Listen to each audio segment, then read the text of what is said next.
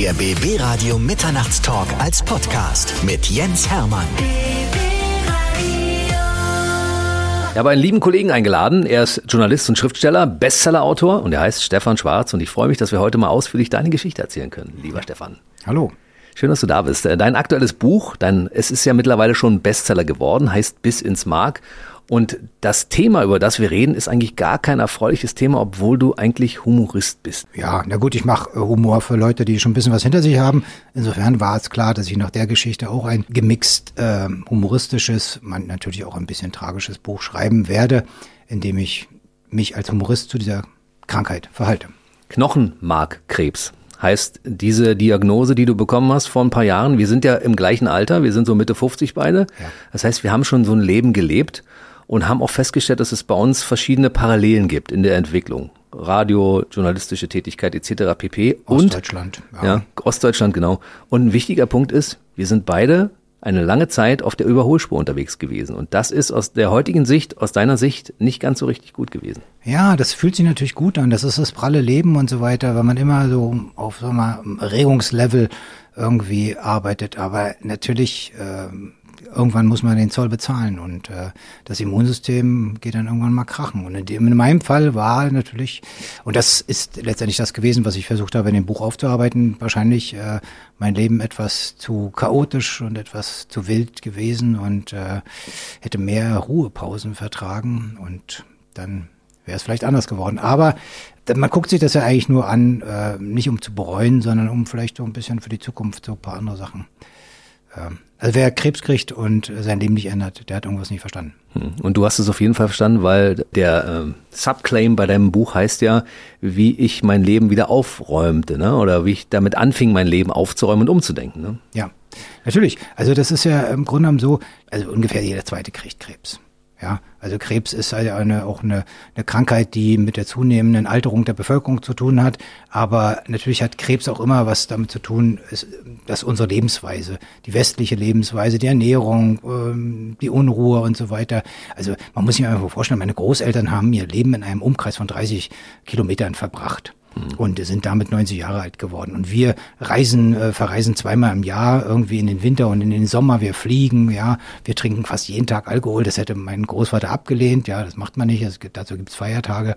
Und also all diese Sachen, und die muss man sich so langsam mal vorholen. Und dann gibt es natürlich auch Sachen, die einfach mit meiner Generation zu tun haben. Ja, wir sind ja alle Kinder von Kriegskindern. Ja, mhm. und unsere Eltern haben alle Sachen erlebt, über die sie wenig gesprochen haben und die sie aber in ihrem Leben ausgedrückt haben, so wie sie gelebt haben. Und das hat natürlich auch was mit uns gemacht. Und ich sage immer, die Bombe explodiert in der nächsten Generation. Und so war es auch ein bisschen bei mir. Und deswegen habe ich gesagt, ich gucke mir mal mein Leben an, meine Vergangenheit, die Vergangenheit meiner Eltern und ähm, versuche das alles so ein bisschen einzuweben in eine Geschichte, über den Krebs und die Behandlung des Krebses natürlich, denn das ist das, was ich als Humorist natürlich mir vornehmen musste. Deshalb ist dieses Buch auch das lustigste Krebsbuch des Jahrhunderts, habe ich in einer Rezension gelesen. Ja. Und äh, tatsächlich ist es so, ich, ich musste dich auch unbedingt einladen. wir hatten das Thema Krebs ja schon öfter. Ich hatte eine mhm. positive Geschichte vor kurzem, Dr. Anne Heinz und ihr Freund Martin, mhm. der hatte irgendwann ein Karzinom Anfang des Jahres 2022. Innerhalb von zehn Monaten ist er als komplett geheilt wieder entlassen und war hier im Studio mit einer unheimlich positiven Geschichte. Ja. Und die haben, die beiden haben die Geschichte erzählt, wie sie das geschafft haben, ja. Dann war Stefan Pregitzer bei mir, Cancer Survivor, der hat also eine Organisation gegründet, wo Leute, die den Krebs überstanden haben, beziehungsweise noch gerade erkrankt sind, sich treffen und sich mal austauschen können. Und dann bist du mir aufgefallen, habe gedacht, wenn jemand mit dieser Diagnose Knochenmarkkrebs so positiv umgeht, ja. weil das ist ja nicht heilbar, nicht heilbar, dann muss ich ihn einladen.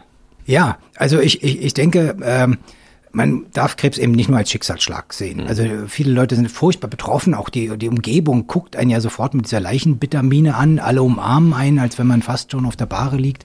Und das, das ist aber nicht äh, das Ding, worum es bei Krebs geht. Krebs ist auch eine Aufgabe. Mhm. Also man muss äh, da nicht feige sein, sondern man muss sagen, okay, ich habe jetzt diese Diagnose, da ist irgendwas schiefgelaufen in meinem Körper, aber ich kann den Krebs verstehen, ich kann, ich kann mich da schlau machen und ich kann eine ganze, ganze Menge unternehmen in Bezug auf Ernährung, in Bezug auf Sauerstoff, Sauerstoffeintrag. Das ist ja ein Gärungsstoffwechsel der Krebs. Letztendlich, da kann man richtig was tun, wenn man da viel Sauerstoff reinbringt. Und äh, man kann das Immunsystem mit Meditation, mit Sport stärken und aktivieren und so weiter. Ich war heute Morgen gerade wieder fünf Minuten unter der kalten Dusche. Also an mir Krass. verdient der Gaspreis nichts. Und ähm, das, äh, da gehe ich raus und bin topfit, wenn ich da aus der Dusche komme. Das ist, wenn man das kann, und das konnte ich vorher nicht, hätte ich es abgelehnt. Mhm. Ja, warum? Aber jetzt äh, begreife ich das als eine gute therapeutische Maßnahme, um mich fit zu machen. Hast du dich vor deiner Diagnose Krebs schon irgendwann mal damit beschäftigt mit dieser ganzen Geschichte? Ja, ich hatte so eine so eine so eine so eine Weißfleischtheorie. Ich dachte, es gibt so Krebstypen, die sind so ein bisschen prädisponiert und die kriegen dann irgendwann mal Krebs und ich hielt mich eigentlich für jemand, der das nicht kriegt. Hm weil ich habe auch Sport gemacht und äh, in meiner Jugend sowieso, aber dann später auch. Ich war auch so ein bisschen eitel, ich wollte auch nackt vor dem Spiegel gut aussehen mhm. und ähm, habe vielleicht hier und da ein bisschen Alkohol getrunken, aber ich habe nicht geraucht und eigentlich wenig gemacht. Mein einziges Laster war exzessives Computerspielen, weil ich ja Schriftsteller war mhm. seit zehn Jahren. Und da hat man mal so Pausen und wenn man nicht raucht, dann muss man halt irgendwie ein Ballerspiel spielen, damit man irgendwie den Kopf frei kriegt, sage ich jetzt mal. So, aber das ist alles äh, auch nicht so super gesund, weil das natürlich, du bist dann immer mit der mit der Erregung oben. Ja, die Stimme ist immer dünn und du bist immer so ein bisschen auf auf äh, auf Krawall gebürstet, du explodierst schnell und so. Das sind schon so Zeichen dafür, dass dein Leben nicht richtig ausgewuchtet ist. Aber sonst hat mich das nicht interessiert. Und dann hat meine Schwester Knochenmarkkrebs gekriegt, also quasi drei, vier, fünf Jahre vor mir. Und ähm, das hat mich schon angefasst. Also weil dann kam das in meiner Familie an und äh, da habe ich mich auch gefragt, was, was, was ist das? Ja. Und dann kam das bei mir an. Das ist kein genetischer Krebs, also die, diese Doppelung, dass meine Schwester und ich denselben Krebs haben. Ähm, das ist sehr rätselhaft und ähm, ich hoffe, dass er sich irgendwann mal ein Onkologe meldet und sagt, äh, wir müssen das mal genetisch untersuchen. Das ist ja spannend. Vielleicht seid ihr das Geschwisterpaar, das uns weitere Erkenntnisse über diesen Krebs liefert. Hast du schon mal versucht, in die Richtung ein bisschen zu forschen, wo das herkommen kann? Dass das gerade also, in einer Familie auftritt? Ihr seid zwei Jahre auseinander, ne? Zwei Jahre auseinander. Und genetisch anderer Pool. Genau. Also meine Schwester ist also die bayerische Linie, also die dunkle, braunäugige Linie. Und dann, ich habe noch eine andere Linie, die protestantische, sage ich immer, ja. Hm. Die kommen aus Westfalen. Das sind blonde, blauäugige Typen. Das, das zähle ich zu, auch wenn das Blond nicht mehr sichtbar ist. Und ähm, nee, wir haben eigentlich nichts miteinander zu tun. Also meine Schwester hasst Koriander, ich liebe Koriander. Also wir sind völlig unterschiedliche Typen. Wir sind nur eben zwei Jahre auseinander. Und eigentlich äh, assoziiert man diesen Krebs mit mit mit Arbeitsbelastung, äh, also Tankwarte, Lösungsmittel, äh, mhm. Friseure. Die, da ist so ein bisschen, da gibt es eine leichte Korrelation. Ansonsten nobody knows. Aber das ist ja auch das Spannende. Gab es einen Ort, an dem ihr euch vielleicht über viele Jahre hinweg gemeinsam aufgehalten habt, was vielleicht ein Auslöser war für sowas? Das hast du doch bestimmt recherchiert. Ja, wir sind zusammen in einem Zimmer groß geworden. Mhm. Ja, also wir waren äh, fünf Leute zu Hause, also drei Kinder, zwei Erwachsene in einer Vierraumwohnung. Also es war jetzt nicht so super üppig und ich hatte ein Kinderzimmer mit meiner Schwester zusammen. Aber ich weiß nicht, was da verbaut worden ist oder sowas. Ja, es gibt immer diese berühmten Geschichten, dass dann irgendwie der Kaminsims aus, aus Schrott von Atomkraftwerken war oder sowas. Ja, also ich weiß es nicht. Also es ist in, in, in gewisser Weise ist auch ein bisschen müßig, weil was am Ende der Diagnose rauskommt, ist, du hast Knochenmarkkrebs, du hast Krebs und äh, du musst jetzt was tun. Hm. Komm in die Gänge. Wenn das Schicksal zuschlägt, dann schlage ich zurück. Das ist deine Devise. Du bist ein Kämpfertyp ja, ja. Judoka, ja. Sportler, der jeden Morgen auf 50 Liegestütze macht, nach dem Wachwerden. Ja. ja. Also wir machen beide Liegestütze. Genau, das ist äh, das Beste, was es gibt im hohen Alter, weil die Muskulatur schwindet und äh, wenn man das verhindern will, muss man was tun. Muss man gegenhalten. Ja. Also und Lebensqualität ist äh, Verfügbarkeit von Muskeln. Mhm. Also die meisten Menschen können auch Bücher lesen, aber müssen sich dann irgendwann hinsetzen und dann werden sie irgendwann geschoben. Du hast den Kampf aufgenommen. Du hast gesagt, okay, ich finde mal raus, was jetzt für mich gut ist. Und du hast dein Leben komplett auf den Kopf gestellt und du hast natürlich auch so ein Resümee gezogen. Was war gut, was war schlecht, was muss man aufräumen? Da hast du so ein bisschen Simplify Your Life betrieben? Ja, na, es geht ja vor allem darum, jeder hat ja so Baustellen in seinem Leben, die er eigentlich verlassen hat und die da noch so rumstehen so unaufgeräumt mhm. eben. Und bei mir war es zum Beispiel meine zweite Ehe. Also ich habe einen sehr mm, wilden Scheidungsprozess hinter mir, einen zehnjährigen Sorgerechtsstreit um um den gemeinsamen Sohn und das ist ähm, krass, das zehrt, ne? Ja, natürlich. Also dass der, der, wir haben uns um das Kind gestritten von seinem vierten bis zu seinem vierzehnten Lebensjahr. Meine Güte. Und äh, das hat das Kind kaputt gemacht, das hat die, die Eltern kaputt gemacht, das hat alles kaputt gemacht. Und äh, äh, kein Kind braucht Eltern, äh, die sich um es streiten. Hm. Da, sondern die sollten, auch, auch wenn sie getrennt sind, zusammenhalten hm. und an einem Strang ziehen und mit einer Stimme sprechen. Und äh, das, ähm, das habe ich mir nochmal genau angeguckt, um auch Vergebung zu finden ein bisschen. Also weil ähm, Vergebung hilft auch dann, wenn man keine großen Umarmung oder sowas bereithält, sondern wenn man das für sich klärt und sagt, okay, ich war dumm, du warst dumm, wir waren dumm, jetzt versuchen wir nicht mehr dumm zu sein. Meinst du rückblickend, könnte das äh, eine gute, ein guter Nährboden für Krebs gewesen sein, dass du mit dir im Ungleichgewicht warst? Ja, natürlich. Das ist ja, ähm, ein Sorgerechtsstreit ist ja eine, eine, eine Veranstaltung kompletter Ohnmacht. Hm. Also man will eigentlich was, man will das Kind, aber man kann ja nicht drum kämpfen. Also, sondern man kann nur versuchen, Gerichte, äh, Gutachter, irgendwelche hm, Psychologen zu überzeugen, dass man der bessere Elternteil ist, was an sich schon ein perverses Unternehmen ist. Es sei denn, man ist äh, irgendwie suchtkrank oder sowas. Normalerweise sind Eltern auch in ihren Beschränktheiten beide gut geeignet. Deswegen haben sie das Kind gemacht. Und äh, die Frage, ob jemand, die Mutter oder der Vater, besser oder schlechter ist, ist schwachsinnig. Ja, jeder hat was zu geben dem Kind. Denn das Kind besteht ja aus beiden. Und äh, keiner ist verzichtbar. Das gehört auch dazu. Also mein, mein Sohn hat ähm, vieles von seiner Mutter und hat viel von mir und deswegen sollten wir, so getrennt wie wir auch sind, ähm, diese Anteile zur Geltung bringen. Und deswegen ist ein Sorgerechtsstreit eine völlig kranke Veranstaltung. Und das macht dich auch selber krank. Ich bin nachts aufgewacht, weil ich irgendeinen Schriftsatz plötzlich wieder im Kopf hatte. Und dann bin ich in die Küche gegangen, habe mir eine Flasche Wein aufgemacht und habe da Reden ans Gericht gehalten, was völlig absurd ist, weil du wirst in einem deutschen Familiengericht, das ist ja nicht in Amerika, mhm. ja, in einem deutschen Familiengericht wirst du gefragt, ob das stimmt. Dann darfst du Ja oder Nein sagen und dann geht die Verhandlung weiter. Also das ist nicht so, dass du da aufstehen darfst und du darfst da vor dem Hohen Gericht auf und abschreiten. Und dann, ich habe dann immer wirklich ganz wilde Reden gehalten und so so, um, um quasi geschworenen Gericht, das es auch nicht gibt, quasi zu bewegen und die Herzen zu öffnen der Menschen, die über mein Schicksal entscheiden sollten. Und das ist alles Quatsch. Aber das hat äh, wirklich sehr an meiner Seele gezerrt, ja. Krass. Also dieses flammende Plädoyer hast du nur vor dir selbst gehalten, äh, ja. um dich irgendwie vom Schlafen abzuhalten, was dazu geführt hat, dass du äh, irgendwelchen Krankheiten Tür und Tor geöffnet hast. Möglicherweise, ja. Hm. Ja, klar. Krass.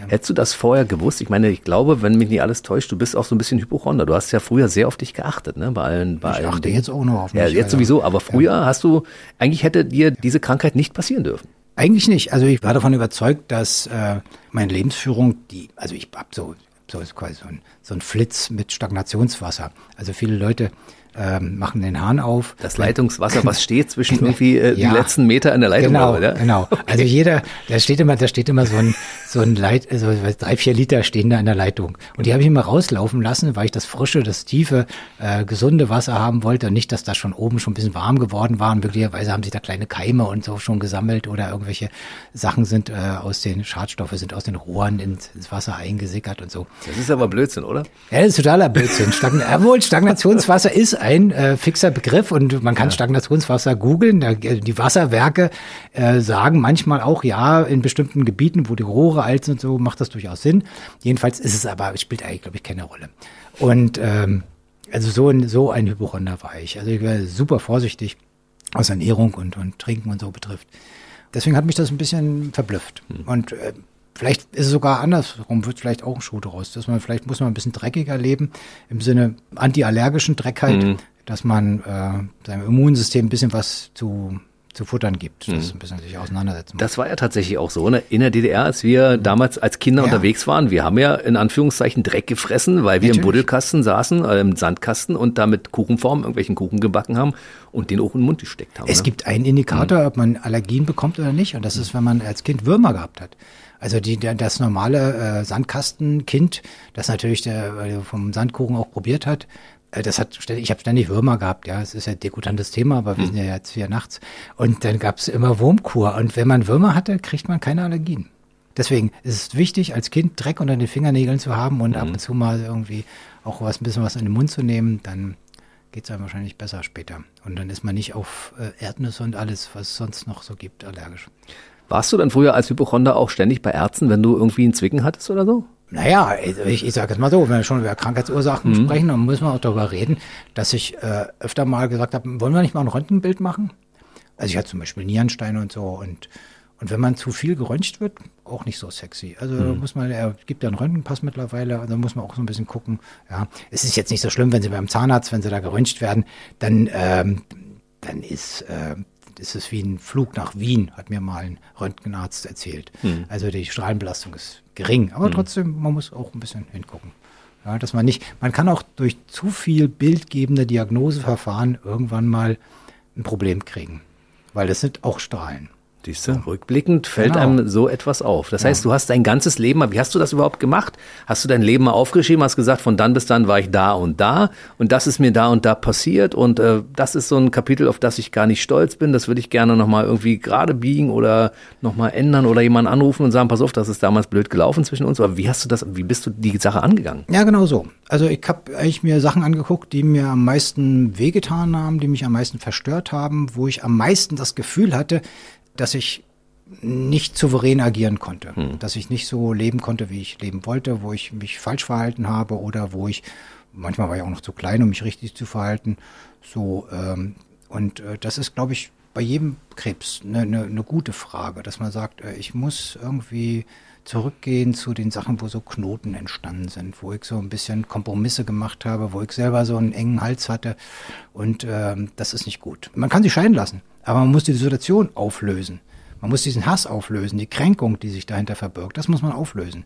Wenn die Kränkung einfach weiter besteht, wenn man auseinandergeht und nie wieder miteinander spricht, dann äh, macht das was mit einem. Na klar. Das heißt, du löst die Knoten nach und nach jetzt auch für dich auf und sagst, okay, wenn ich jetzt versuche daraus aus dieser Schnur mit Knoten, das ist ein schönes Bild, glaube ich, mal diese Knoten wieder rauszumachen und es wird wieder irgendwann eine gerade Linie, dann, äh, komm, dann bin ich mit mir im Reinen, komme ich auch besser klar in Zukunft? Ja, natürlich. Weil wenn man mit sich im Reinen ist, dann ist wahrscheinlich der Körper mit sich auch im Reinen. Also das, das merkt man auf einer zellulären Ebene, würde ich sogar sagen. Also das ist, äh, man kennt ja Leute, die so irgendwie, also die irgendwo ein Ereignis in ihrem Leben hatten, eine Entlassung oder irgendeine Behandlung, irgendeine Kränkung in ihrem Leben. Und die Kränkung kann man dem immer noch anhören, ansehen. Äh, der kommt bei Themen, äh, sobald man äh, mit dem spricht, kommt er nach drei, vier, fünf Minuten auf dieses Thema, auf sein Lebensthema und dann merkt man, wie ihm der Hals eng wird und, und merkt, er das arbeitet noch an dem und er hat das nicht geklärt. Und äh, das muss man machen, unbedingt. Also, Weißt du, dass ich das mache aus unbewusster Kompetenz heraus schon seit vielen Jahren. Ich habe ja auch Situationen in meinem Leben gehabt, wo du sagst, na ja, das hätte, also da ist man irgendwie aneinander geraten und so. Ich, ich vergebe immer allen Leuten, auch die ganzen Dinge sind für mich alle klar. Auch wenn ich mich von irgendjemandem getrennt habe, frühere Ja. Freunde und so weiter und so fort. Wir sind alle fein. Ich kann auch mit allen Leuten überall wieder anknüpfen, in der Theorie. Ja, und das ist, war immer so mein Lebenselixier. Aber ich habe darüber nie nachgedacht. Aber ich habe es einfach äh, aus der unbewussten Kompetenz ausgemacht. Ja, das ist ja das Einzige, was, was, was heilt, ist Vergebung. Also es gibt keine, äh, gerade jetzt, wenn wir über die deutsche Vergangenheit sprechen, dann gibt es auch nur Vergebung. Das ist doch alles totaler Quatsch, dass wir davon ausgehen können, dass äh, wir Vergangenheit so bewältigen können, dass die einen, die früher gelitten haben, jetzt den anderen, die sie früher geschurigelt haben, eine reingeben und dann leiden die und dann wird es irgendwie gut, irgendwie in so einem ausgleichenden Sinne. Das ist, das funktioniert doch nicht. Also man muss sich seine Geschichten erzählen und am Ende muss man mehr voneinander verstehen und dann kann man sich irgendwo vergeben, weil man sieht, wie verwickelt man aufeinander zugelaufen ist und wie man sich miteinander in Konflikt begeben hat. Lieber Stefan, ich glaube, du hast in letzter Zeit alles Mögliche richtig gemacht, weil wenn ich dich so anschaue, du wirkst überhaupt nicht mal ansatzweise krank auf mich. Du bist mit, mit dir im Reinen und dementsprechend äh, wirst du damit auch 100 Jahre alt werden. Das weiß ich nicht. Also 100 Jahre ist sicherlich ähm, sehr viel. Es wird ja, das Leben wird ja dann, was die meisten alten Menschen bestätigen können, wird ja immer langweiliger. Na, Und- Langeweile wollen wir ja nicht. Ja, und wenn man dann zum hundertsten Mal den kleinen Lord zum Weihnachten gesehen hat oder äh, Reicht dann auch, ich ja. weiß nicht, wie, wie oft irgendwie Aschenputtel, irgendwie Aschenbrödel mit Haselnüssel, äh, wenn man das dann irgendwie 60.000 Mal gesehen hat. Also es wird ja nicht spannender. Also der 100 ist schon ganz schön stolz. Aber ähm, natürlich gibt es am Horizont gibt es äh, ein paar sehr kluge Therapien. Wir sind ja im 21. Jahrhundert Mhm. und Krebs wird wahrscheinlich, also mir hat mal ein Arzt gesagt, Sie sind wahrscheinlich der, eine der letzten, die nochmal mit dieser Hochdosis Chemotherapie, also richtig Glatze und äh, Mhm. Volltod und so. Ich war ja äh, drei Wochen in Isolation und äh, Knochenmark. ja, das Knochenmark Austausch, wird ne? komplett getötet und wird dann mit eigenen Stammzellen, in meinem Fall mit eigenen Stammzellen, kann man auch mit Fremden machen, wieder hochgespult. Das ist wie so ein Reset. Hm. Also als wenn man die Festplatte löscht und dann wieder neu aufspielt Hm. aus dem Backup. Und ähm, das ist eine Viecherei, eine Hochdosis Chemotherapie mit Melphalan. Da wird man wirklich quasi getötet und dann wird man wieder zum Leben erweckt. Und ähm, das äh, ist sicher sicherlich nicht super gesund. Ja. Aber es gibt jetzt Therapien am Horizont, die mit veränderten T-Zellen, genetisch veränderten T-Zellen und so weiter, also wo diese ganze CRISP-Casper ähm, so ein bisschen mit reinspielt, wo man quasi die T-Zellen aus dem Körper entnimmt, die kriegen eine Brille auf, und dann können die plötzlich den Krebs sehen und bekämpfen den Krebs äh, an dem, wo man sonst nicht rankommt. Und Knochenmarkkrebs ist ja deswegen unheilbar, weil man Knochenmark nicht aus dem Knochen rausnehmen kann. Wie, das kann man bei Markklößchen machen. Mhm. Ja, da kann man Rinderknochen Knochen kaufen, dann nimmt man das Mark raus. Aber das geht ja nicht bei diesem Krebs. Das ist ein inoperabler Krebs und der muss anders bekämpft werden. Und deswegen hoffe ich, dass diese gentechnischen Errungenschaften, die wir letztendlich ja auch durch die Pandemie mit sehr viel Geld ausgestattet haben. Hm. BioNTech ist ja ein Konzern, der eigentlich mit, mit äh, Krebstherapien ursprünglich zu tun hat und auch noch zu tun haben wird. Und deswegen hoffe ich da, dass für mich da auch was abfällt. So, und dann gucken wir mal, ob es 100 Jahre werden und äh, vielleicht nur 99. Ja, nur 99. Ja. ja. Einmal weniger der kleine Lord. Genau, genau. Man könnte das übrigens auch vorher mal auslassen, weißt du, wenn du sagst, ich oh, jedes Jahr wieder, dann lass es doch einmal aus, guck einmal nee, was anderes. Nein, nein, nein, die, äh, es gibt übrigens äh, haltbare Statistiken, dass die Leute vor Weihnachten weniger sterben als nach Weihnachten. Also in den Pflegeheimen ruht das Sterbegeschehen, weil die Leute Weihnachten noch erleben wollen. Also das, das ist ein guter Tipp, wenn man alt werden will, muss man Termine haben wenn man keine Termine mehr hat. Ja, deswegen gehen alte Leute so gern, so gern zum Arzt. Sie gehen nicht zum Arzt, weil, weil sie so krank sind, sind auch krank, aber vor allem gehen sie zum Arzt, weil sie Termine haben. Mhm. Und, und äh, solange ein Mensch Termine hat, äh, ist er nicht tot. Pass ja. auf, Stefan, wir machen Folgendes. Ja, wir machen jetzt schon mal ein paar Termine für die nächsten Bestseller, die du schreiben wirst. Okay. Weil ursprünglich sollte das Buch, was du jetzt geschrieben hast, ja ein Buch über DDR-Unterhaltungskunst werden. Das möchte ich natürlich als ehemaliger DDR-Unterhaltungskünstler, möchte ich das gern. natürlich lesen, logischerweise. Da haben wir, sind wir schon mal verabredet. Ja, unbedingt. Ja? Und dann die nächsten Bestseller. Das heißt, wir werden uns jetzt mal bis zum Jahre 2078 meinetwegen jedes Jahr verabreden. Da hast du Termine. Okay. Weißt du? Ja, sehr gern. Und dann kannst du auch nicht absagen. Ja, äh, unbedingt. Also wenn, wenn das mein Leben rettet, dann machen wir diese Termine. Unbedingt. Die machen wir. Ja, zumal das Buch wirklich äh, äh, noch auf der Liste steht und äh, das mache ich. Also weil das ist irgendwie spannend. 80er Jahre Unterhaltungskunst ja, und äh, das toll. Diskothekerleben. Also wem erzähle ich's? Ja. Wem, wem erzähle ich's? Ja. es ist toll. Ja. Äh, vielleicht kann ich zwei Sätze dazu beitragen. Wer, wer weiß das schon. Ja. Auf jeden Fall kommen wir noch mal auf dein Werk zurück. Also wie ich Krebs bekam und mein Leben aufräumte bis ins Mark heißt das Ganze. Da lässt du aber auch ganz schön die Hose runter. Also bei allem allem, was dir so widerfahren ist, über deine Kindheit, über deinen Vater bei der Stadtsicherheit, über deine journalistische Karriere, wie das losging. Wir haben ja ein paar Parallelen. Du warst auch mal beim Radio. Ja.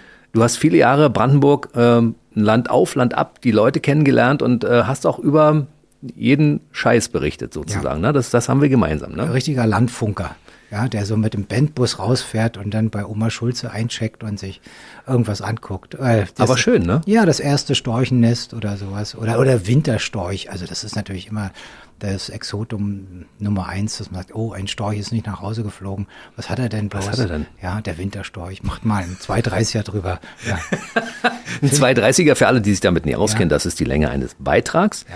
Bei den öffentlich-rechtlichen Kollegen, bei uns, bei den Privatfunkern ist er nur 1,30. Genau. Ja, weil man davon ausgeht, dass die Aufmerksamkeitsspanne Siehst du? Ja, so ist das. Kürzer ist. Ich fange jetzt mal da an, wo du angefangen hast, als Journalist zu arbeiten. Ja? Das heißt, du warst fertig und hast gesagt, ich schreibe jetzt mal fürs Magazin, hast du damals geschrieben. Auch, und ja. daraus ging ja eine Karriere hervor. Ja? Also ja. eine Karriere, die jetzt mittlerweile in den, weiß ich nicht, gefühlt 15. Bestseller. Ja, das war aber eigentlich war es ganz simpel. Ich hatte, äh, das ist ja der Vorteil, wenn man studiert. Also ich empfehle jedem, äh, der es irgendwie drauf hat, zu studieren. Man muss nicht zu Ende studieren. Das ist der Trick. Also ich habe nicht zu Ende studiert, ich habe 1990 geschmissen, weil ich gesagt habe, ey, ich setze mich doch jetzt nicht in die Bibliothek und schreibe eine Diplomarbeit im Jahre 1990, also das Jahr der deutschen Einheit. Draußen ist so viel Politik, wie es wahrscheinlich nie wieder geben wird. Es sind so viele Dinge im Umbruch. Ich will als Journalist arbeiten, habe dann bei der Taz angeheuert als Pauschalist bei der Taz und habe dann richtig, also mit allen Leuten, mit Applemann und wie sie alle heißen irgendwie, mhm. ja, äh, Interviews gemacht und äh, den ganzen Wendefiguren, von denen heute keiner mehr was weiß. Jedenfalls hat es Spaß gemacht. Und ähm, dann bin ich äh, zum Rundfunk gegangen. Also ich habe so eine Sendung gestaltet, äh, Abschied von DT64. Und da kam jemand äh, auf mich zu und hat gesagt, Mensch, das, macht, äh, das machst du ganz gut. Willst du nicht hier bei uns mitmachen? Wir machen eine neue Rundfunksender. 1992 äh, explodierte ja die Medienlandschaft. Das waren ja goldene Jahre, die 90er Jahre. Denn man konnte ja gar nicht so dumm sein, dass man da kein Geld verdient. Und ähm, weil überall entstand ein neuer Sender und äh, die ganze Medienlandschaft wie Pilze aus dem Boden und überall, man konnte arbeiten. Und ähm, das wollte ich immer, freiberuflich schön so vor mich hinbucken und wenn ich genug gearbeitet habe, gehe ich nach Hause und trinke Bier. So, das war mein Plan. ich wollte immer Zeitmillionär sein. Ich wollte, dass mir keiner anschafft. Ich wollte nicht äh, 9 to 5, also ich wollte einfach hm. nicht irgendwo ins Büro gehen und in langweiligen äh, Besprechungen sitzen im Katasteramt irgendwie oder so. Und äh, das ist auch soweit gut geworden. Ich musste erst mal lernen, dass man auch Steuern bezahlen muss. Das hat mich. äh, Das mussten wir alle lernen, ja. paar, Jahr, paar Jahre hat es gebraucht, bis die Botschaft äh, mit einigen Pfändungen ja angekommen ist bei mir. Ich sage, ach ja, stimmt, das ist ja nur brutto, ja, nicht gleich ausgeben. Und ähm, ja, und dann irgendwann äh, Ende der 90er, Anfang der Nullerjahre kam dann äh, die neue, das Magazin wurde verkauft und die neue Chefin rief mich an und hat mich gefragt, ob ich eine Kolumne da schreiben will, weil sie kannte mich aus dem Studium und ich habe im Studium die Studentenzeitschrift illustriert und äh, so ein bisschen gestaltet. Ach, du hast auch gezeichnet damals. Genau, gezeichnet, ja, ja. Ich hatte auch kurz überlegt, ob ich ähm, so ein Zeichner-Business irgendwie mich äh, umtue und dann fand ich das aber irgendwie. Auch da bist du talentiert? Meine ja, Güte, ist das ja. ein Ich Tausendsasser. habe sogar Geige gespielt. Auch noch. Ja, Und Segler bist du auch noch. Ja, natürlich. Und. Judoka. Und ich kann drechseln. Es ja. gibt's ja, ja, stimmt. Du machst ja so eine, so eine schönen äh, Räuchermännchen und so ja, ein Zeug, genau. ne? Ja, ja. Also, ja. Ich bin so ein typischer ADHSler. Ich kann alles so ein bisschen. Ja. Jedenfalls ähm, hatte ich ja, dort äh, die Studentenzeitschrift gemacht und sie hatte das noch sehr gut in Erinnerung, auch die Texte, die ich geschrieben habe und hat mich gefragt, ob ich nicht was schreiben will und dann habe ich gesagt, ja. Und da ich damals noch sehr billig war, konnte sie mich für einen äh, Spottpreis einkaufen und dann habe ich eine Kolumne geschrieben. Und aus den Kolumnen ist dann über die Jahre ist ja ist wie eine Sparkasse. Man zahlt ja jeden Monat ein bisschen was ein. Und dann kamen wir irgendwann mal auf die Idee, wir machen jetzt mal ein, äh, ein Buch draus. Nach so zwei, drei Jahren war ein bisschen was angesammelt. Und ich dachte, super, ich muss mich also nicht hinsetzen und ein Buch schreiben und mir irgendwas aus den Fingern saugen, sondern ich nehme alle Kolumnen, papp die äh, zwischen zwei Buchdeckel und dann habe ich ein Kolumnenbändchen. Und die Leute haben was für einen Nachtschrank oder für die Toilette. Ich bin ein großer Fan. Das Magazin gehört aufs Klo, sage ich immer. Und dann habe ich eine Kollegin angerufen und habe gesagt, ich äh, sitze jetzt gerade da mit meinem Buch und, und weiß nicht, äh, wie es heißen soll. Und sie war Lektorin beim großen Verlag und hat gesagt, das ist ganz einfach. Es muss Sex drin vorkommen und es muss eine Frage drin vorkommen, weil das triggert die Leute. Ja? Und dann habe ich gesagt, gut, okay, war das jetzt schon Sex? Und dann haben wir das Buch, war das jetzt schon Sex genannt? Und es hat sich Bombe verkauft, das war total schön. Und ähm, dann habe ich gesagt, ach Mensch, mit Büchern, macht, das macht auch Spaß ein bisschen. Und dann bin ich da so reingewachsen. Also ich war lange, lange bis in die Nullerjahre noch äh, Journalist und bin dann so ganz vorsichtig äh, Autor geworden. Die Buchtitel sind zum Schreien, ja. Ich kann nicht, wenn die Katze zuschaut. Hattest du damals eine Katze? Ja. Ich habe auch eine Katze.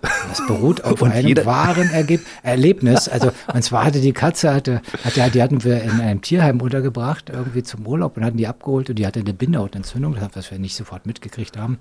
Und äh, die war natürlich im Schlafzimmer, was äh, sich eigentlich nicht gehört. Und dann habe ich mich, während ich mich an meiner Frau zu schaffen machte, nach der Katze umgedreht. Und Die dann die, guckte interessiert. Nee, und dann die, hat die gezwinkert. Weil die hatte durch die Bindehautentzündung, hat die, hat die mir so zugezwinkert, so ein bisschen wie na. Hey, du schaffst Ja, das. genau. Jetzt war mal an. Ja. Und dann hat er gesagt, sorry, so, das war's. Ja. Das, äh, die Katze muss raus, ich kann mich hier nicht konzentrieren. Ja. Oder entspannen, je nachdem, was nun besser ist. Ja, Ich glaube, das können aber viele Katzenbesitzer können das nachvollziehen. ja. du? ja. Also Haustier im Schlafzimmer, schwierige Sache. Also ich bin, bin da gerne für Erfahrungsberichte dankbar. Ja, aber wie, ich weiß nicht, wie die, die Hundebesitzer und so, wie die das immer machen. Man kann da nicht so richtig rumtollen, wenn da so ein Dackel an einem rumschnuppert. Nee, irgendwie Also, nicht, oder? Nee. Wir müssen das mal irgendwie, das ist vielleicht schon wieder ein Thema für unser nächstes Zusammenkommen, dass wir mal uns darüber Gedanken machen, wie das ist. Genau. Tiere und Partnerschaft. Das ist, glaube ich, auch ein gutes Thema so für so eine Umfrage. Wie ist das eigentlich bei euch jetzt? Habt ihr Haustiere und sind die dabei? Ja, oder nein? Fische ist noch in Ordnung. ja. Aber Da ist wieder der Humorist, weißt du, Ja. Fische ist in Ordnung, obwohl, wenn die alle auf einmal vor der Scheibe rumschwimmen. ja, wollte sagen, und es gibt, es gibt, es gibt aus Ostasien, ich war ja auch Aquarianer übrigens. Ja, Ach, auch noch, es- guck mal eine an. Es gibt ein, ein, eine Fischart, die heißt der küssende Gurami. Und der, der macht tatsächlich immer so Bewegungen mit den Lippen, als wenn er so Knutschi machen Mhm. würde. Ja, der macht immer so Luftküsse. Oder Wasserküsse in dem Fall. Und den will man, glaube ich, auch nicht angeschaltet haben.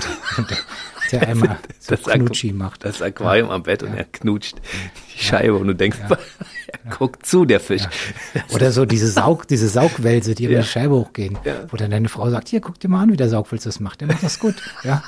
Wenn du ein Vorbild brauchst. Siehst du, der Humorist ist da, definitiv. Ja, Ja, das geht auch nicht mehr weg. ja also 10 Prozent, habe ich ja vorhin gesagt, sind ernste Themen und 90 Prozent sind immer lustige Themen. Ne? Ja, das Leben ist ja das, das meiste im Leben ist doch eigentlich lustig. Es gibt ganz wenige Sachen, die wirklich, wo man innehalten muss und ernst sein muss und so. Aber das meiste ist doch eigentlich total. Wir, ich würde sagen, wenn wir uns immer das vergegenwärtigen würden, dass der meiste Stress unter Kollegen und so oder Arbeitssachen und so, das ist doch alles Gigifax. Ja, die, absolut. Ja, die Leute machen sich da sonst wie fertig und äh, könnten mit dem Witz könnte man die ganze Situation auflösen oder lockern und und dann ist auch der hässlichste Kollege plötzlich auch nur ein Mensch. Ich bin immer dafür. Ja. Dass man Dinge, äh, die zwischen irgendwelchen Leuten stehen, dass man die aus der Welt schafft. Ja, aber wir leben ja in so einer komischen Kultur, wo beleidigt sein fast schon so eine Art Adelsprädikat ist. Und das ist ja total doof. Also ich kann allen Leuten, hört auf, beleidigt zu sein. Ja, egal, ob ihr da irgendwelche besonderen Frisuren tragt oder, oder kleine Männer seid oder große Frauen und so. Jeder hat irgendwie so ein Päckel zu tragen, jeder ist besonders und äh, natürlich muss man auch über die Besonderheit eines Menschen seine Witze machen können. Na klar. Ja, selbstverständlich. Ja. Also ich werde als kleiner Mann ständig irgendwie beleidigt und ich bin aber nicht beleidigt. Also ich habe mal ein Interview mit Kachelmann gemacht, irgendwie, da hat er irgendwie Wettermoderatoren äh, gecastet und dann habe ich ihn gefragt, Herr Kachelmann, kann man denn, äh, kann denn jeder Wettermoderator werden oder Moderatorin? Und er guckte mich an und hat gesagt, ja, jeder, sogar so ein abgebrochener Meter wie Sie. Und dann habe ich so gedacht, hey Kachelmann, was soll das? Ja, ich, wir kennen uns gar nicht, du kannst mich nicht aus dem Stand mit deinem ersten Satz beleidigen. Ja. Und, äh, und dann habe ich aber gesagt, ja Gott, ja klar, er ist riesengroß, ich bin etwas kleiner und wahrscheinlich hat ihn das irritiert, dass er so weit nach unten gucken musste und dann musste er erstmal einen Witz machen und Witz entspannt. Hm. So. Ganz ehrlich, ich habe schon ganz viele Comedians hier gehabt, die gesagt haben, äh, jeder hat das Recht, verarscht zu werden. Natürlich. Das ja, ist klar. einfach so, ne? Ja, auch, auch, auch Blinde. Also ich habe mal äh, gelesen äh, bei, bei einer Blindenveranstaltung und, und Blinde machen super Blindenwitze.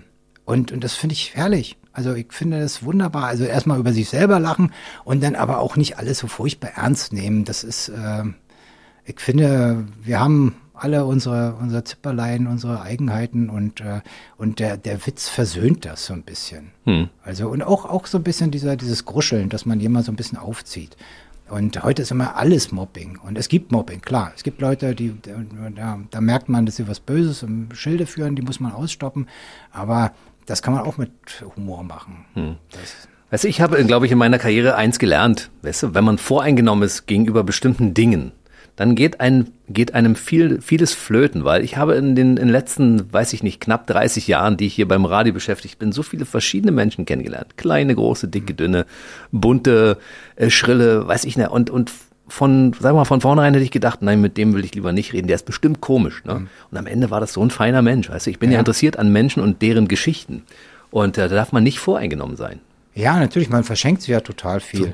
Also das ist, man muss, äh, irgendwann muss man dichter aneinander rankommen. Mhm. Und dann hat man auch ein paar Geschichten. Und du kokettierst ja, ja mit deiner Größe, in Anführungszeichen, weil, äh, wie heißt das, äh, die Großrussin?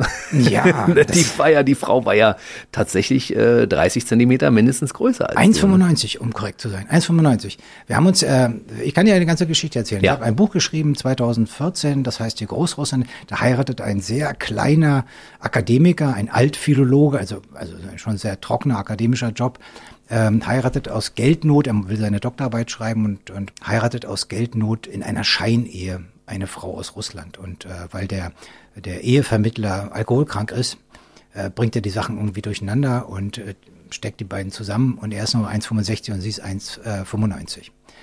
Und äh, dann kommen die zusammen und da sagt natürlich das Ausländeramt, ja, Freunde, das wollen wir jetzt mal sehen, wo hier die große Liebe entstanden ist. Und dann werde ich so einem Checking unterzogen und, und wie die versuchen, das Ausländeramt quasi davon zu überzeugen, dass wir ja so äh, verliebtes äh, Paar sind. Das ist sehr lustig. Und dann 20 Jahre später äh, entsteht aus dieser Beziehung natürlich ein Kind und um das Kind muss er sich kümmern. Und das Kind ist in der russischen Mafia. Und da kommt er sozusagen mit der Mafia in Kontakt. Und das sollte ursprünglich heißen Bannbekämpfung für Anfänger sehr komisches Buch, das auf auf einer Party beruht, die ich zusammen äh, gefeiert habe mit einer sehr großen, äh, nicht russischen, sondern ukrainischen Frau, Natalia Fimkina.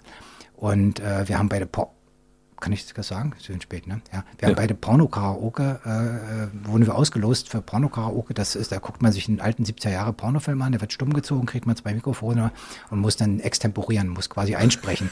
Und, äh, und da kommt ja meistens eine Frau zu. Meistens, sehr witzig. Ja. Also der, der Partyknaller muss aber wirklich besoffen sein. Also es geht, funktioniert nur nach einer Flasche Wodka. Und äh, und dann äh, saßen wir nebeneinander und, und äh, sie äh, spielte die Frau, die da zum Arzt kommt und der Arzt, der sagt, ja, machen Sie mal frei und so. Und ähm, das war sehr komisch und wir saßen nebeneinander und ich dachte, Mensch, die ist so groß und so toll und so weiter. Und ähm, da könnte man eigentlich mal einen Roman draus schreiben. Und das habe ich dann gemacht. Weißt ich glaube, in der Praxis könnte das durchaus auch funktionieren. Es gibt ja manchmal so Paare auf der Straße, wo du sagst, das geht doch gar nicht. Also Ja. genau das zum Beispiel könnte Ja. ein Traumpaar sein. Kontaktanzeigen, ja? Ja. Also Kontaktanzeigen im Magazin, für das ich schreibe, es gibt ja auch Kontaktanzeigen und da steht also seit 30 Jahren derselbe Text, ja?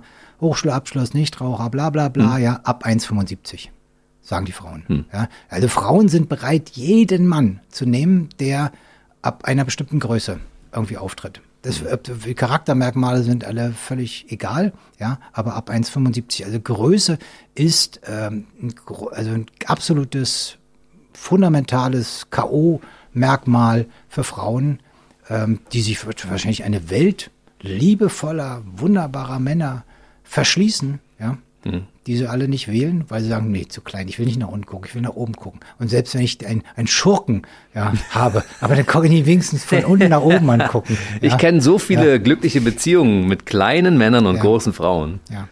Und das ist auch toll so. So muss das sein. Und also der Unterschied sind ja auch nur die Beine. Also meistens ist ja nicht der Körper. Also ich kenne das aus meinen eigenen Erfahrungen. Ich muss ja jetzt ein bisschen aus dem Nähkästchen plaudern. Also ähm, was jetzt Bett betrifft und so weiter, es sind nur die Beinlänge. Also es gehen nicht alle Stellungen, aber es ist die Körper sind alle gleich. Also das ist wie war dieses alte Sprichwort? Größe spielt keine Rolle, Hauptsache in der Mitte stimmt's oder so? genau, ja, genau, absolut. Ja. Also da geht einiges. Ja. Hattest du schon mal eine größere Freundin damals? Ja, hatte ich schon, ja. Und wie viel war die größer als du? Zehn Zentimeter. Nein, das ist ja nicht so schlimm, ne? Naja, aber wir haben doch viel gesessen. Wir haben viel gesessen. Also, so kennt man Stefan Schwarz, ne? Immer ein Witz drauf, ja? Also, ähm, das wird jetzt ein bisschen wehtun oder wir sollten uns auch mal scheiden lassen. Ja, ein tolles Buch, weil weil viele Frauen äh, kämpfen ja mit ihrem Gewicht und so, gerade wenn sie etwas älter werden und Menopause macht das nicht leichter. Und da ist Scheiden natürlich das äh, Diätrezept überhaupt, weil jede Frau, die sich scheiden lässt, äh, nimmt sofort 10 Kilo ab, weil sie, weil der Körper weiß, dass er wieder auf dem Markt ist. Und ich habe das nie anders erlebt. Also es gibt sicherlich auch Kummerspeck-Leute, äh, aber äh, alle Frauen, die ich erlebt habe mit Scheidungen, die haben auf der Stelle innerhalb von zwei Monaten 10 Kilo abgenommen, weil der Körper gefühlt hat, scheiße, ich muss jetzt wieder brillieren. Und ich kann mich nicht so gehen lassen. Ja, so die angewappelte Doppelhaushälftenmutti, ja, die schon ein bisschen so mit Sahnelikör vom Fernseher so ein bisschen, ja, aus dem Leim gegangen war, die greift sofort zur Salatbowl und sagt, es geht wieder um was. Ja. Also vielleicht, wenn der Mann zu seiner Frau sagt, wir sollten uns mal scheiden lassen, ist gar nicht das Problem, dass er die Frau nicht mehr mag, sondern vielleicht will er einfach durch die Blume sagen, ich finde, du könntest mal Genau. ein bisschen abnehmen. Genau. So, es müsste so eine Probescheidung geben. Ja. Aber vielleicht ist es ja auch umgekehrt, vielleicht denkt ja auch die Frau, mein Mann ist ganz schön fett geworden. Ne? Das gibt's natürlich Ne? auch, unbedingt. Und dann könnte auch Ja. die Frau sagen, wir könnten uns ja eigentlich mal scheiden lassen, weil die Männer werden ja danach vielleicht auch ein bisschen schlanker. Unbedingt. Ja. Ich glaube, das geht für, für beide Geschlechter. Also das Wie, wie kommt man auf solche Buchtitel, sag mal? Also ich will natürlich schon, also ich bin ja, ich bin ja äh, kein, kein äh, feuilletonistischer Literator. Ich bin jemand, ich, ich schreibe Unterhaltungsliteratur. Ich will Leuten einen schönen Tag machen oder einen schönen Urlaub, schönen Abend. Und äh, deswegen will ich auch gekauft werden und ich will, dass die Leute die Bücher in die Hand nehmen und sagen, das ist ein interessanter Titel, Kurzgeschichten, zwei, zwei Seiten, die kriege ich abends noch rein und den will ich haben. War das jetzt schon Sex? Äh, Das war denn dein erster Ja. Erfolg, ne? Ja, Warst du schon ein Bestseller zu dem Zeitpunkt? Nee, nee, nee. Also ich hatte vorher schon äh, drei, drei Bücher gemacht, unter anderem einen über die, die Merker, also über die Brandenburger, die Merker Pauschal hieß das. So eine kleine Sittenkunde für Leute, die in die Ich kann mich erinnern an die Allee-Geschichte, ne? Genau. Die, äh, für Leute, die in die Mark Brandenburg reisen müssen und, äh, und sich äh, mit, der, mit, der, mit den Sitten und äh, Gebräuchen des Volkes dort auseinandersetzen. Und habe ich so eine kleine Einführung geschrieben. Das war schon sehr lustig und dann, ja, mein erster Roman, den habe ich noch unter, unter Pseudonym geschrieben, die glorreichen Sieben von Wendelow, 1994. Da habe ich, glaube ich, 300 Exemplare verkauft. Also konnte ich an meine Verwandten ausgeben. Also es ging sehr, von sehr weit unten ging's los. Und dann war es jetzt schon Sex, hat sich schon ordentlich verkauft und dann, äh, ich kann nicht für die Katze zuschauen, hat Jürgen von der Lippe vorgelesen im WDR, da ging das während der Sendung noch auf Amazon Platz drei und ähm, das war dann ganz gut und dann habe ich so ein bisschen Feuer gefangen und dachte, vielleicht kann ich es ja doch wagen. Darf ich mal auf die Merker zurückkommen? Ja. Die Frage muss ich natürlich stellen, weil du bist ja in äh, Potsdam geboren. Ja. Dann bist du aber nach Schwerin gegangen damals, Genau, ne? mein Vater ist versetzt worden, ja. hast mal in Berlin gelebt auch und warst aber auch eine, eine lange Zeit Brandenburger, ne? Genau, ich habe, äh, glaube ich, dann ab 95 äh, nochmal so vier, fünf Jahre hier in Potsdam gelebt, in, in Potsdam West. Ist das noch aktuell, was du damals über die Märkte geschrieben hast? Oder haben wir uns mittlerweile dann auch ein wenig verändert? Ja, das kann ich nicht sagen. Ich, ich hoffe das. Ja, also das, ich habe auch böse Sachen geschrieben. Deswegen. Ja, hab, mit 32 hat der Merker seinen ersten Oralverkehr und dann nie wieder. Ja, jedenfalls, ähm, nein, weiß ich nicht. Äh, oder wenn der Merker Fuß ruft zu seinem Hund, dann soll er, will er nur die Stelle bezeichnen, in die sich der Hund verbeißt. Und äh, ja, also das, ähm, ja, das war das 90er Jahre Brandenburg. Also ich weiß ja nicht, wie es jetzt ist. Vielleicht sind die mental völlig gekippt.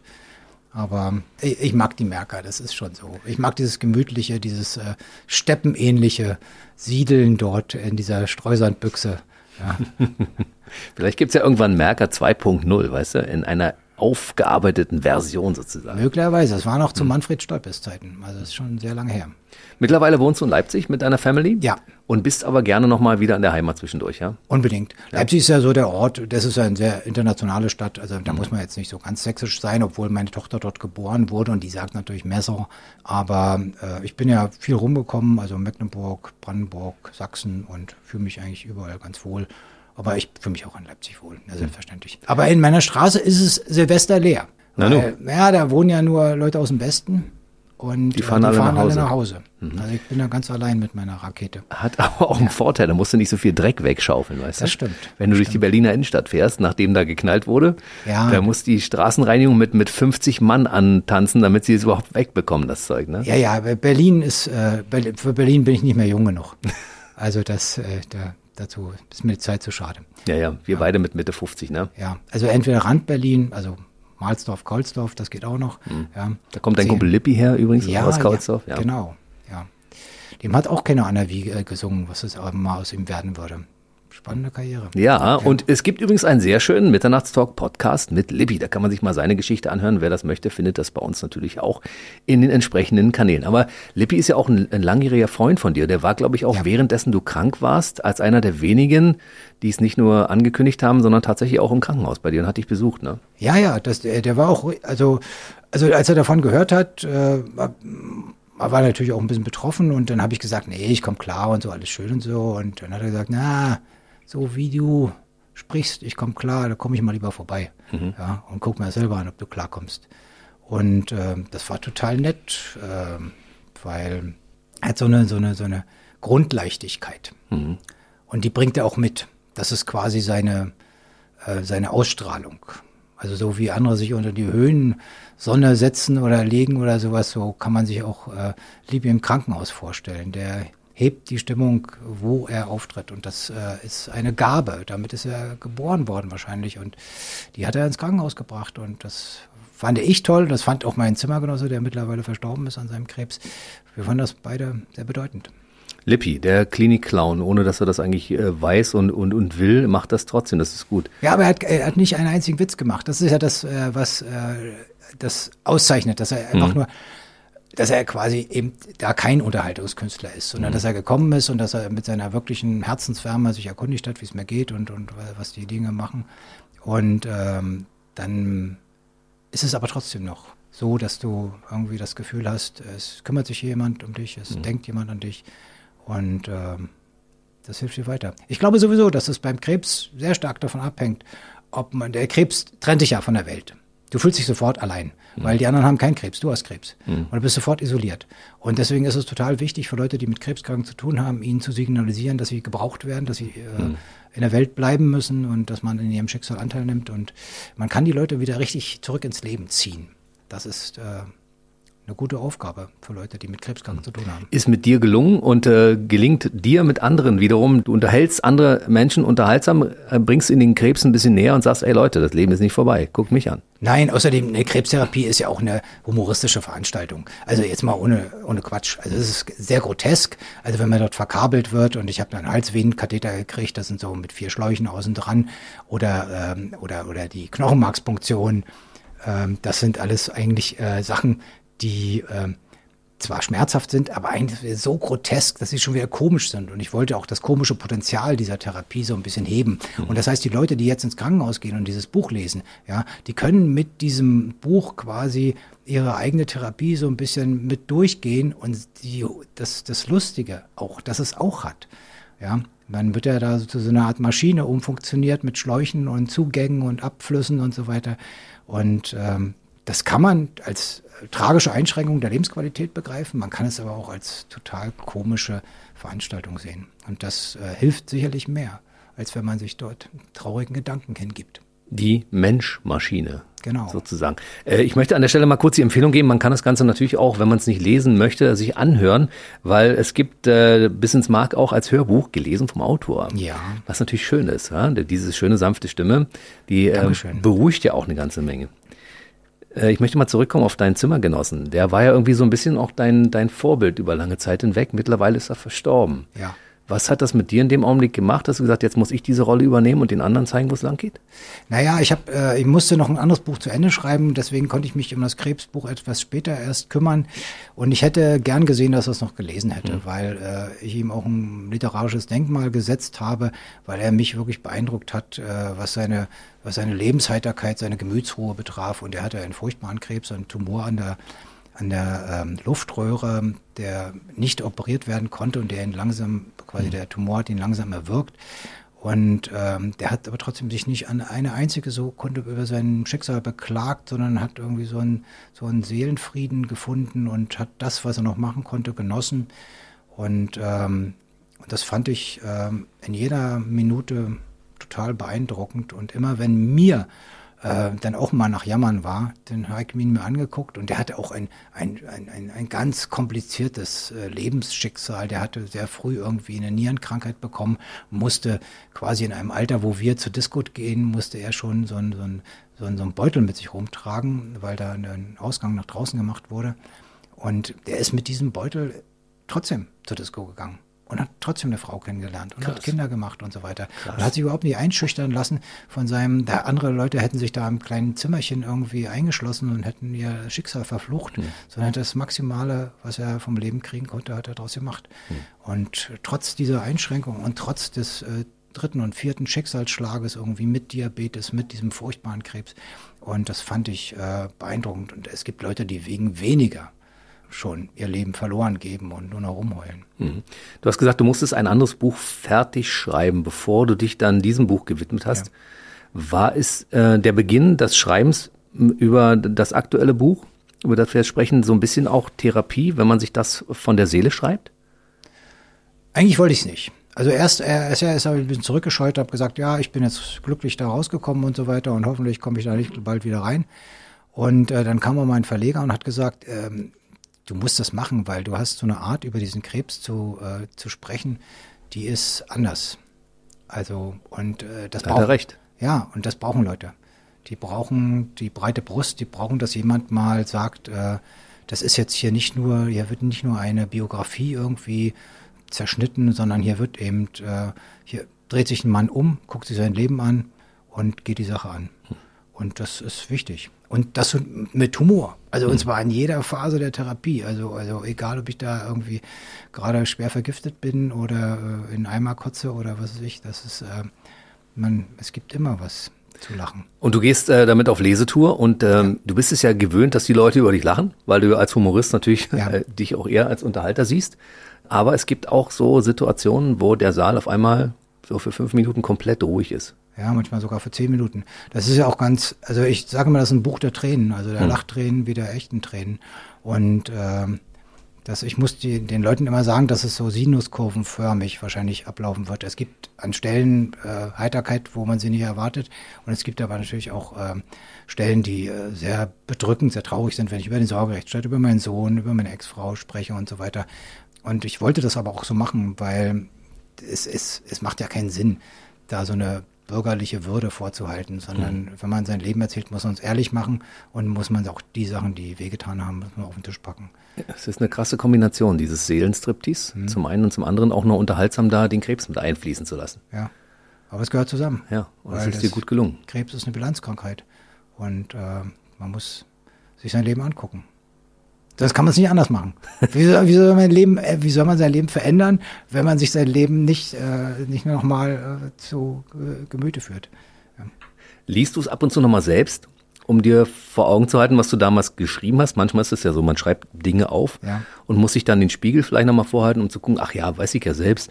Ähm, es ist ja ein Motivationsbuch für Leute, die betroffen sind und du bist ja, ja betroffen. Also theoretisch könnte dir das ja auch selbst helfen, wenn du es nochmal liest. Ne? Ich lese nochmal, wenn, wenn mir Leute manchmal schreiben, welche Stellen sie besonders berührt haben oder, mhm. welche, oder wo sie besonders viel gelacht haben mhm. oder besonders viel geweint, dann lese ich mir Stellen manchmal nochmal durch, ähm, weil ich so, da nehme ich so eine Art Verbindung mit dem Schreiber auf, weil ich nochmal wissen will, was ihn da so angefasst hat. Ja, das, das ist schon schön, das ist wie so ein Gespräch. Genau, ja. es ist nämlich ein Unterschied, ob man etwas vorliest oder ob man das in dem Augenblick auch verinnerlicht. Ne? Und du bist ja in dem Augenblick, wenn du vor Leuten sitzt und dein Buch präsentierst, bist du ja nur der Vorleser. Ja? Da hast du wahrscheinlich nicht so die Verbindung, die du hast, wenn du allein in einem Sessel sitzt zu Hause und das nochmal liest. Ja, außerdem als Schriftsteller kommt man ja am günstigsten Falle in den Kopf von Leuten rein. Hm. Also das ist ja eine, eine, eine das ist ja Gnade. Hm. Das äh, normalerweise geben wir uns die Hand ja, oder drücken uns. Aber man, wann kommt man schon mal an den Kopf eines anderen Menschen mhm. für länger? Das kann, schafft nur jemand, der kluge Texte schreibt. Und ähm, wenn mir jemand signalisiert, dass es bei ihm gelungen ist, dann bin ich sehr dankbar. Passiert es dir selbst, dass du manchmal, wenn du etwas von dir Geschriebenes liest, sagst, meine Güte, ist das geil? Nee, gar nicht. Nee? Ich bin, nein, ich bin. Äh, Aber ich denke das, wenn ich das lese, was du geschrieben hast. ja, es, es gibt schon manchmal, ja, es gibt auch, auch Witze, wo ich im Nachhinein sage, äh, die zählen zu den etwas besseren, die sind haltbar, die werden wahrscheinlich 20 Jahre halten. Und ähm, aber ich bin eigentlich jemand, der äh, gar nicht lustig aussieht, wenn er lustige Sachen schreibt, sondern ich bin ein sehr skrupulöser Schreiber, viel mit Löschtaste und ich brauche ewig, also ich brauche ganz lange. Ich für eine Kolumne von 3000 Zeichen brauche ich drei Tage.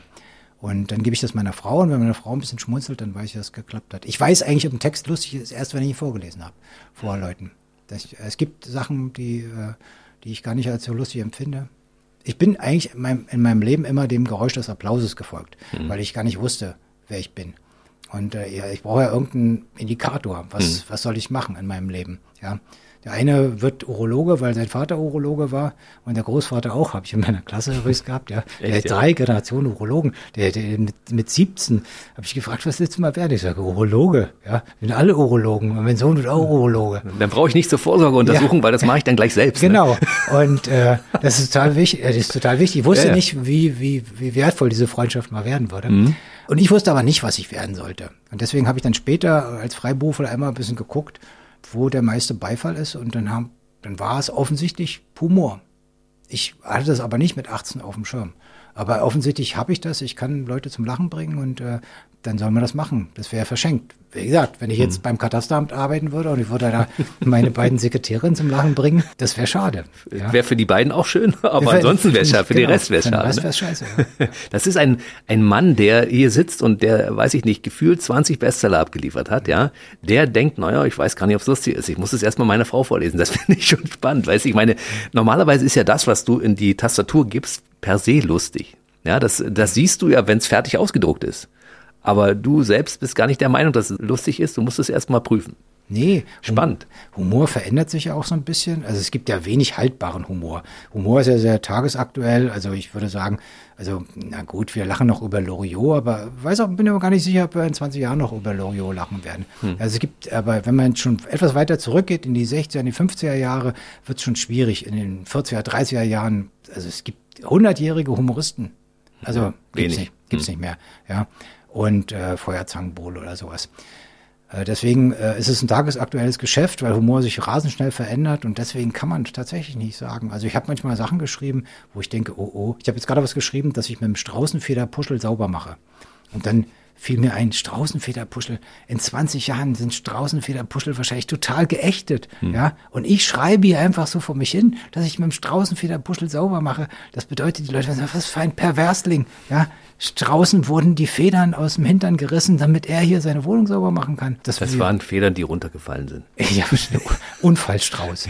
ja. Und, und, äh, und deswegen, äh, wir wissen nicht, was in der Zukunft scheiße sein wird. Und deswegen nee. arbeitet gerade der Humorist immer auf sehr schmalem Grad. Und das sehen wir ja. Das, hm. Wir sehen das ja bei Humoristen dass die manchmal dann auch irgendwie jetzt plötzlich angezählt werden, weil man diese Witze nicht mehr macht. Oder Humoristen, die sich entschuldigen, haben wir auch ständig. Mhm. Anke Engel gesagt, Witze über kleine Männer würde sie heute wahrscheinlich nicht mehr machen oder über dumme Frauen. Seitdem sie dich kennt, macht sie das nicht mehr.